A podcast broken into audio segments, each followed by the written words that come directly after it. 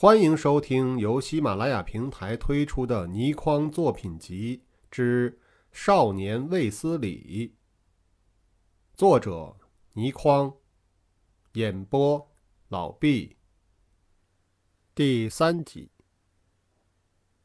我给他傲慢的态度也聊得有一点恼怒，而且久闻的人家说，北太极门在太极拳剑的功夫上。另有新的发展，不是掌门人嫡传弟子，并不外传。眼前这个人年纪虽轻，武功造诣已至如此地步，当然一定是北太极门的嫡传弟子。如果他是的话，看他此时的态度毫不惊慌，难道北太极门的掌门人已然同流合污了吗？真是如此的话。将来不免有冲突之日，何不在今日先试一试北太极门的真实本领呢？我想了想，便说道：“你听好了，我数到三，大家一起发动。”他只是冷冷的点了点头，仍是一派不在乎的神气，背对着那袋钻石。我吸了一口气，数道：“一、二。”三，我自己数数字，当然要占一点便宜。一个“三”字才出口，一个箭步，我已然向那袋钻石掠去。而就在此时，只见他一个倒栽筋斗凌空翻起，一阵清风竟然赶在我前面。我趁着他在我身旁掠过之际，突然一伸手，向他后肩抓了出去。那一抓乃是擒拿法中的背部麻筋抓法，以时中二指插向他的肩颈穴，同时大拇指从他的肩胛骨狭端之下缝隙之中插入，只要一被我拿中，略一发动，他便酸麻不堪，不但不能动弹，我大拇指所插之地乃是风尾穴，力道重了，他可能受重伤。我当然无意令他受重伤，所以出手只是以快为主，用的力量并不是十分的大。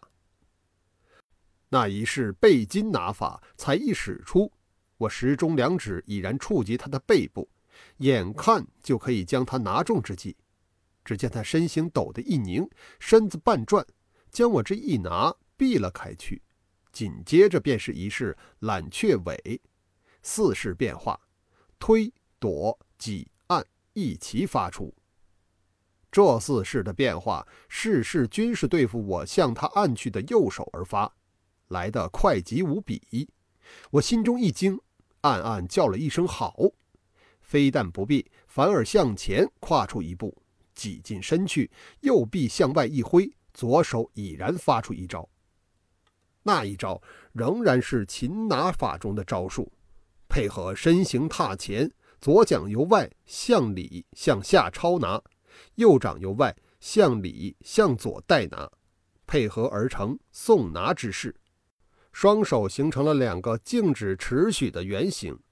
这一招逆拿法才一使出，他立即向后被我逼了出一步。而在他后退之前的那一瞬间，我们两人的手腕相交了一下，我的身子也不由得退出了一步。本来我们两人已然全来到了那袋钻石的面前，如今各跨开了一步，那袋钻石仍然是在我们两人的当中。我们两人的目光却是谁也不去望那袋钻石，却互相紧紧盯着对方。此时我已然觉察，如果我当真要将对方擒下，交给北太极门的掌门人的话，绝对不是容易的事。而他当然也知道，要将我击倒，也得花出极大的代价。我们两人对峙着，谁也不想先发动。足足有十分钟，他的神态突然松弛了下来，拍了拍手，说道：“算了，还争什么？”我也一笑，说道：“啊，那就算了吧。”怎知我下面一个罢尚未讲出，他突然趁我神情略一松弛之际，一俯身，手伸处已然将那段钻石抓到了手中，身形向后急掠而出，扬手说道：“这是什么？刹那之间，我心中实是怒到了极点，因为刚才他的那一句竟不是出于真心，而是欺诈。我双眼中已然射出了怒火，他却一笑道：“朋友，兵不厌诈，难道你因此便以为我是卑鄙小人吗？”我将刚才的情形平心静气地想了一想，也觉得自己着实是太大意了些。那年轻人实在是给了我一个对待敌人的极大教训。我的气平了下来，向他走过去，并伸出了手。他也正要伸手过来的时候，砰的一声枪响，划破了这荒岛的寂静。我们两人抖得吃了一惊。只见从一大堆乱石上，一条极苗条的身影连翻带滚地翻了过来。紧接着又是砰砰两下枪响，子弹在空中呼啸而过。我们都可以看得出，那连接而发的三下枪声，全是向那个由乱石岗上滚下来的女子而发的。而如果不是那个女子身手矫捷的话，她一定已然饮弹身亡了。我们两人互相望了一眼，立时身子也伏了下来。那年轻人向我望了一眼，低声道：“你真有枪吗？”我苦笑了一下。我们一齐贴着地面，迅速地移动着，隐身在一块大石的后面。抬头去看那个女子的时候，似乎他并没有发现我们两个人的存在，紧紧地靠在一块大石后面。前后没有多久。石岗子上就出现了两个人，那两个人手上全是握着手枪，四面张望了一眼，分明是寻找那女子的踪迹。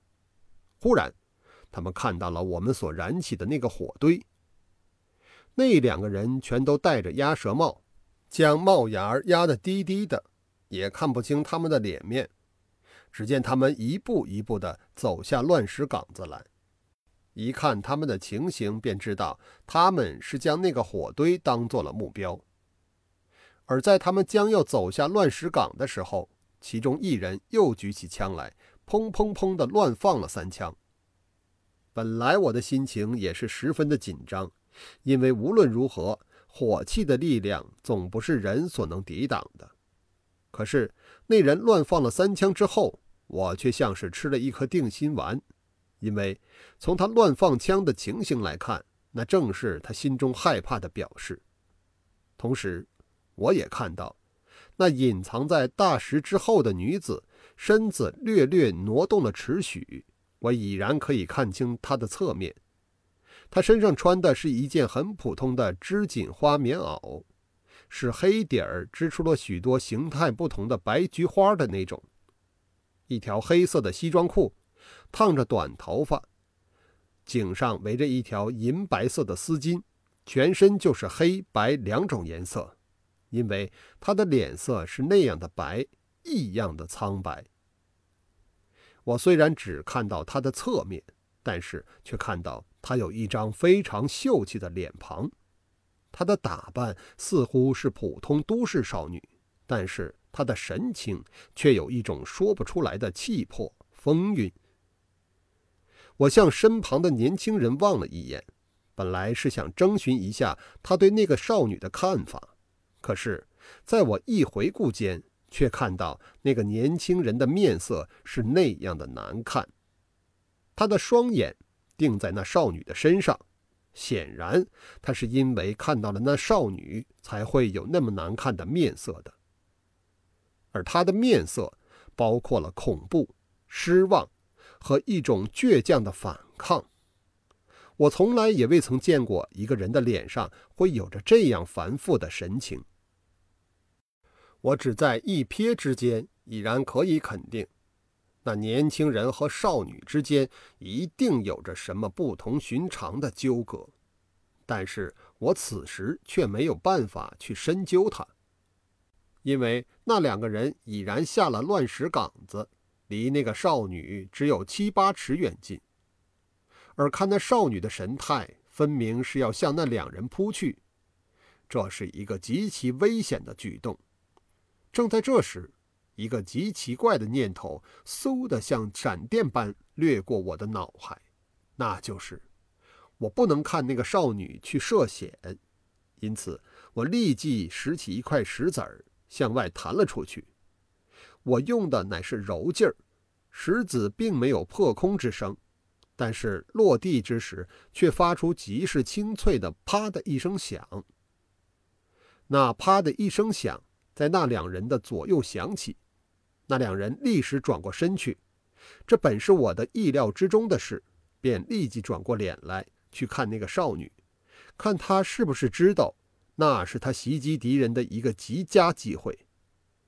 只见那少女的脸上掠过了一丝惊讶之色，但是她却并没有回头望来，身形如燕，贴地向前急扑了出去，双手一张，便已然拿住了那两人的后颈。以上便是第三集的内容，感谢您的收听。